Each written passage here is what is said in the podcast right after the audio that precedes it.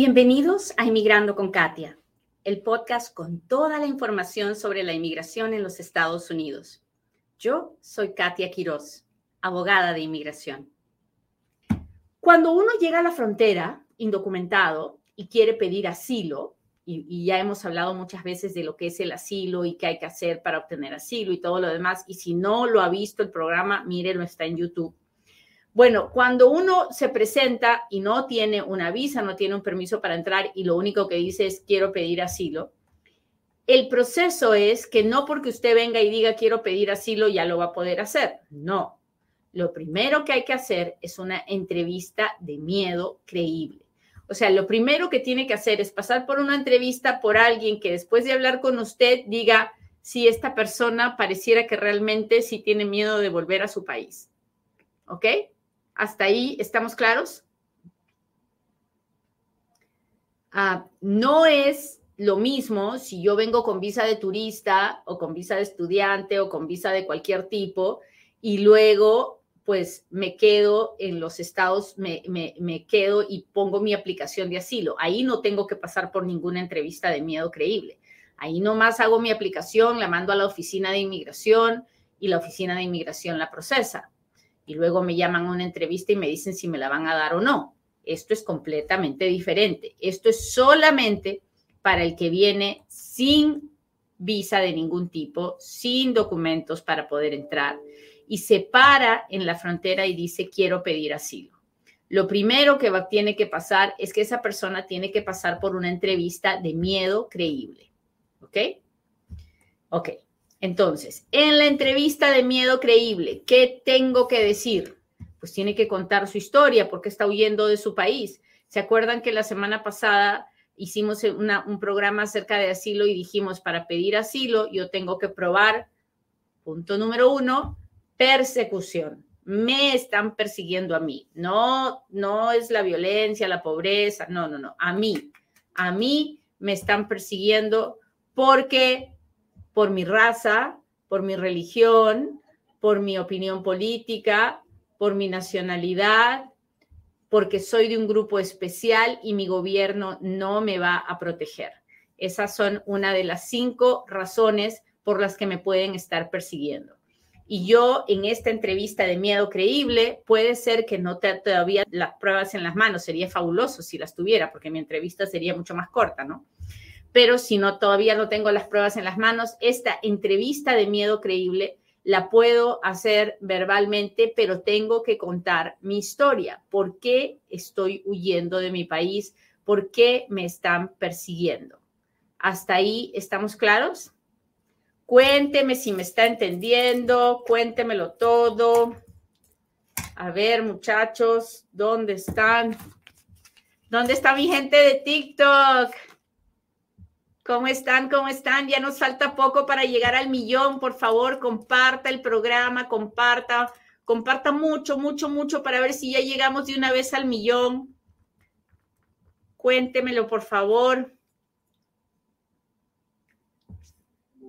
Hola, hola, ¿cómo están? Buenos días, Martita, Marta Alicia, ¿cómo están? Chilanderos, ¿cómo está usted? Roberto Ventura, gracias por estar aquí. Hola, mi gente de Instagram, ¿cómo están? Eduardo, Lilia, Sandra, ¿cómo están? Luis, buenos días. Nubi, hola, Brisa, gracias por los diamantitos y las rosas y los corazones. Ya sabe que si usted me pone los deditos, los corazoncitos, cualquier cosa que usted haga por el programa ayuda a que el video se vea con más personas. Muy bien, entonces llega el momento en que me enfrento a la entrevista de miedo creíble. ¿La entrevista de miedo creíble es con un juez? No. La entrevista de miedo creíble es con un oficial de la patrulla fronteriza o con un oficial de asilo de la oficina de inmigración. Cualquiera de los dos puede puede ser, la entrevista puede ser por una videollamada, puede ser por teléfono o puede ser en persona. ¿Ok? Y en esta entrevista, ¿qué me preguntan? Me preguntan nombre, de dónde es, fecha de nacimiento, quién es su papá, quién es su mamá, casado, soltero, cuántos hijos tiene, quién es su esposa, quién es su esposo, ah, de dónde, dónde vivía, porque usted puede haber nacido en un lugar y estar viviendo en otro, ¿verdad? En qué país vivía, desde cuánto tiempo vivía en ese país, tiene ciudadanías de otros países, en fin, le hacen un montón de preguntas biográficas, de su biografía, de la historia de su vida. Y luego le preguntan por qué está queriendo entrar a los Estados Unidos.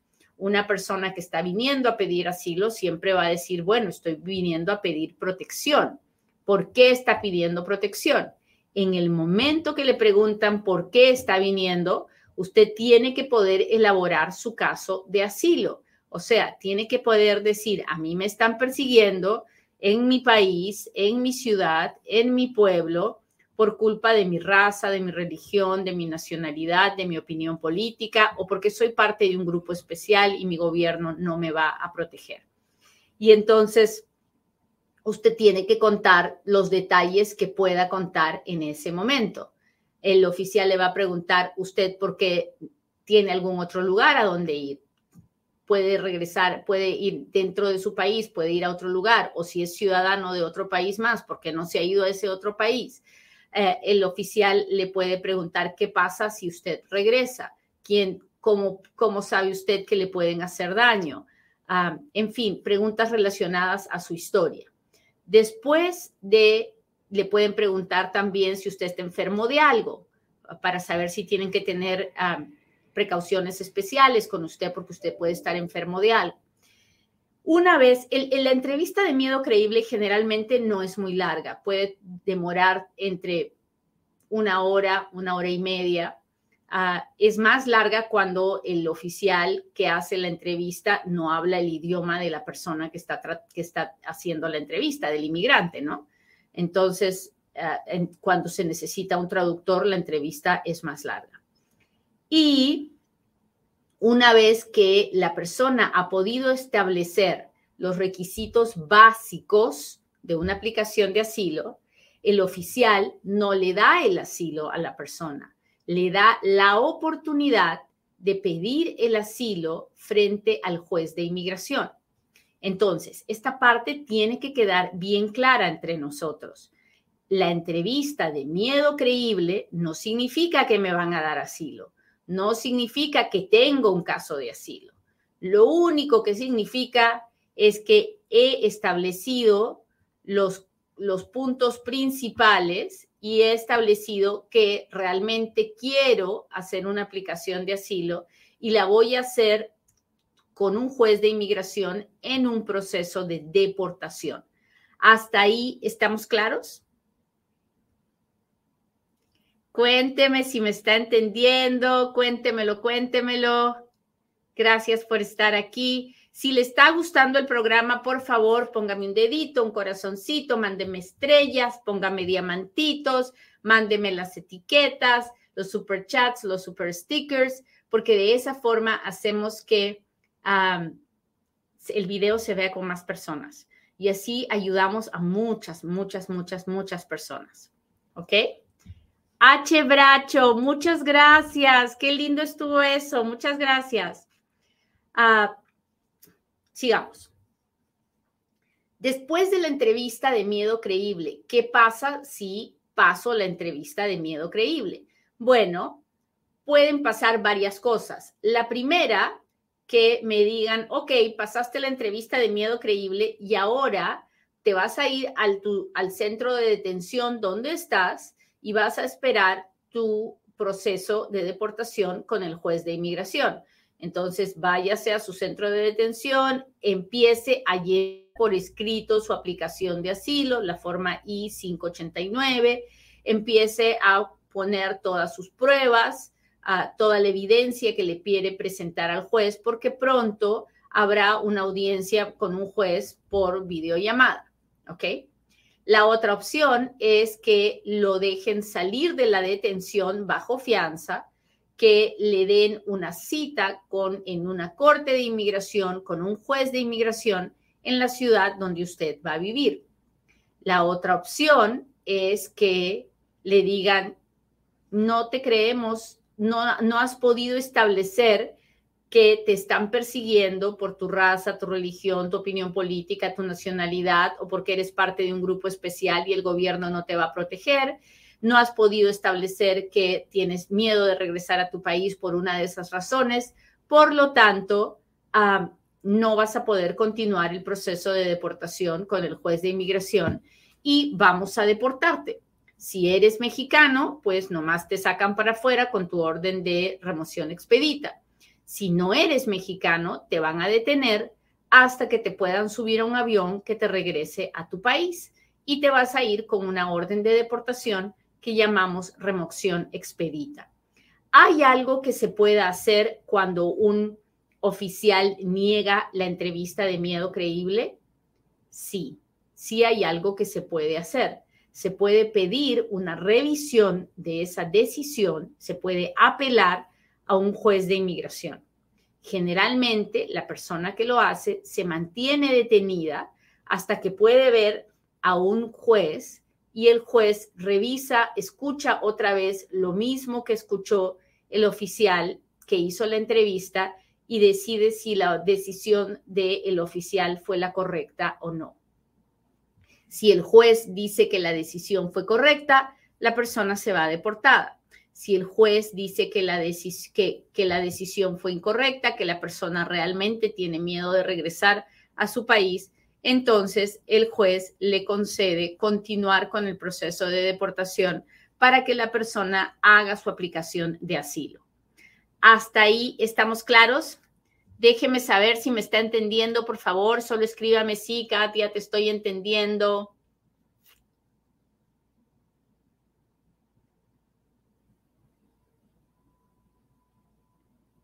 ¿Cómo están? Cuéntemelo, cuéntemelo todo.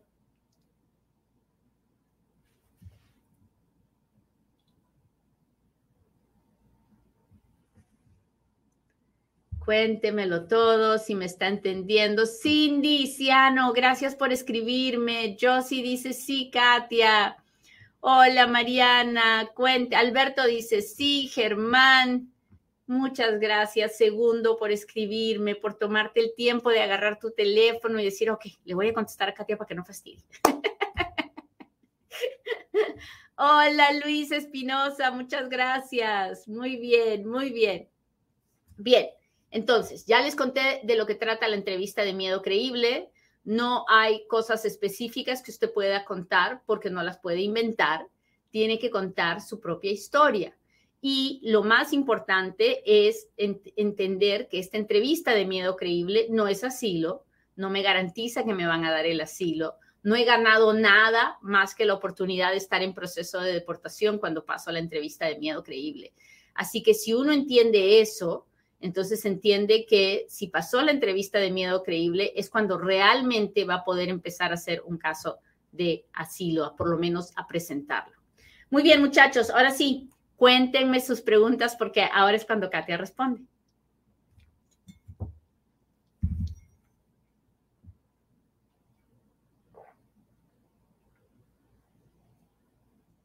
Es lunes. ¿Qué pasa los lunes? Los lunes Inmigrando con Katia regala una tarjeta de Amazon de 100 dólares para ayudar con todos los gastos que tenemos ahorita. Es época, eh, hoy día inician la escuela en Las Vegas, no sé en su estado cuándo se, se abren las escuelas, pero ya estamos, Almita, muchas gracias, estamos en, eh, en época escolar, así que no se olvide de que hay que comprar útiles, de que hay que poner nombres a todo, de que hay que comprar uniformes, comprar ropa, y compra, compra, compra, compra y todo, en todo se gasta dinero. Así que los lunes regalamos una tarjeta de 100 dólares de Amazon. Si usted quiere entrar al sorteo, lo único que tiene que hacer es entrar a inmigrandoconkatia.com y registrarse. Así que no se olvide de registrarse. Déjeme ver aquí. Voy a empezar con mis amigos de YouTube. A ver, y de Facebook. Hola, buenos días, Karina. Hola, hola. Saludos de Mississippi, de Chicago. ¿De dónde nos está mirando usted? Cuéntemelo, ¿de dónde nos está mirando? Ah, Mérida, Yucatán. Saludos de Texas, muchas gracias.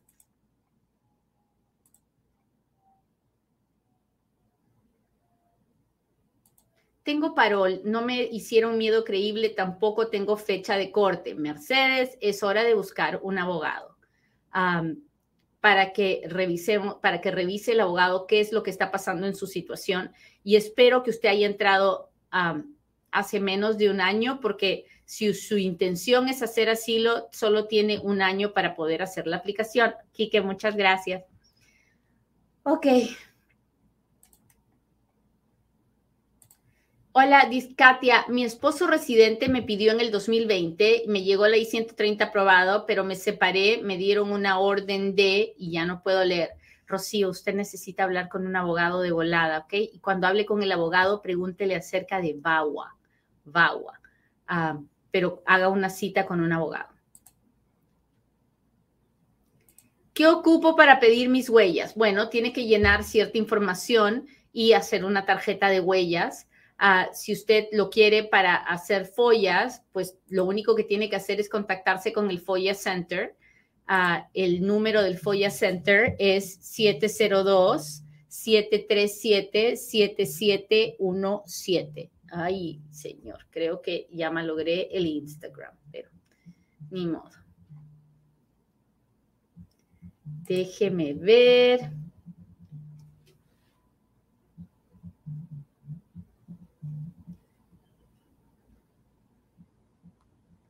Nos cortó el Instagram, Ayeli.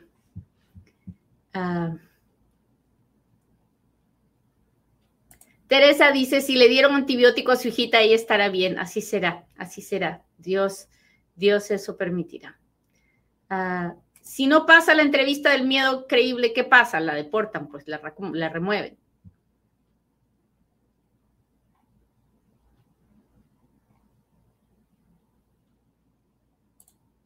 Una pregunta.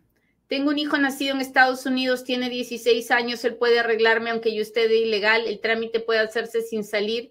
Ah, Sol, su hijito no puede hacer nada por usted hasta que no tenga 21 años. Cuando él cumpla 21 años, veremos cómo está la ley. En, ah, en muchas situaciones, los, los hijos pueden ayudar a arreglar a los papás y en otras no, depende de muchos factores. Así que no le puedo decir sin hacerle muchas preguntas. Déjeme ver qué está pasando con mis amigos del TikTok.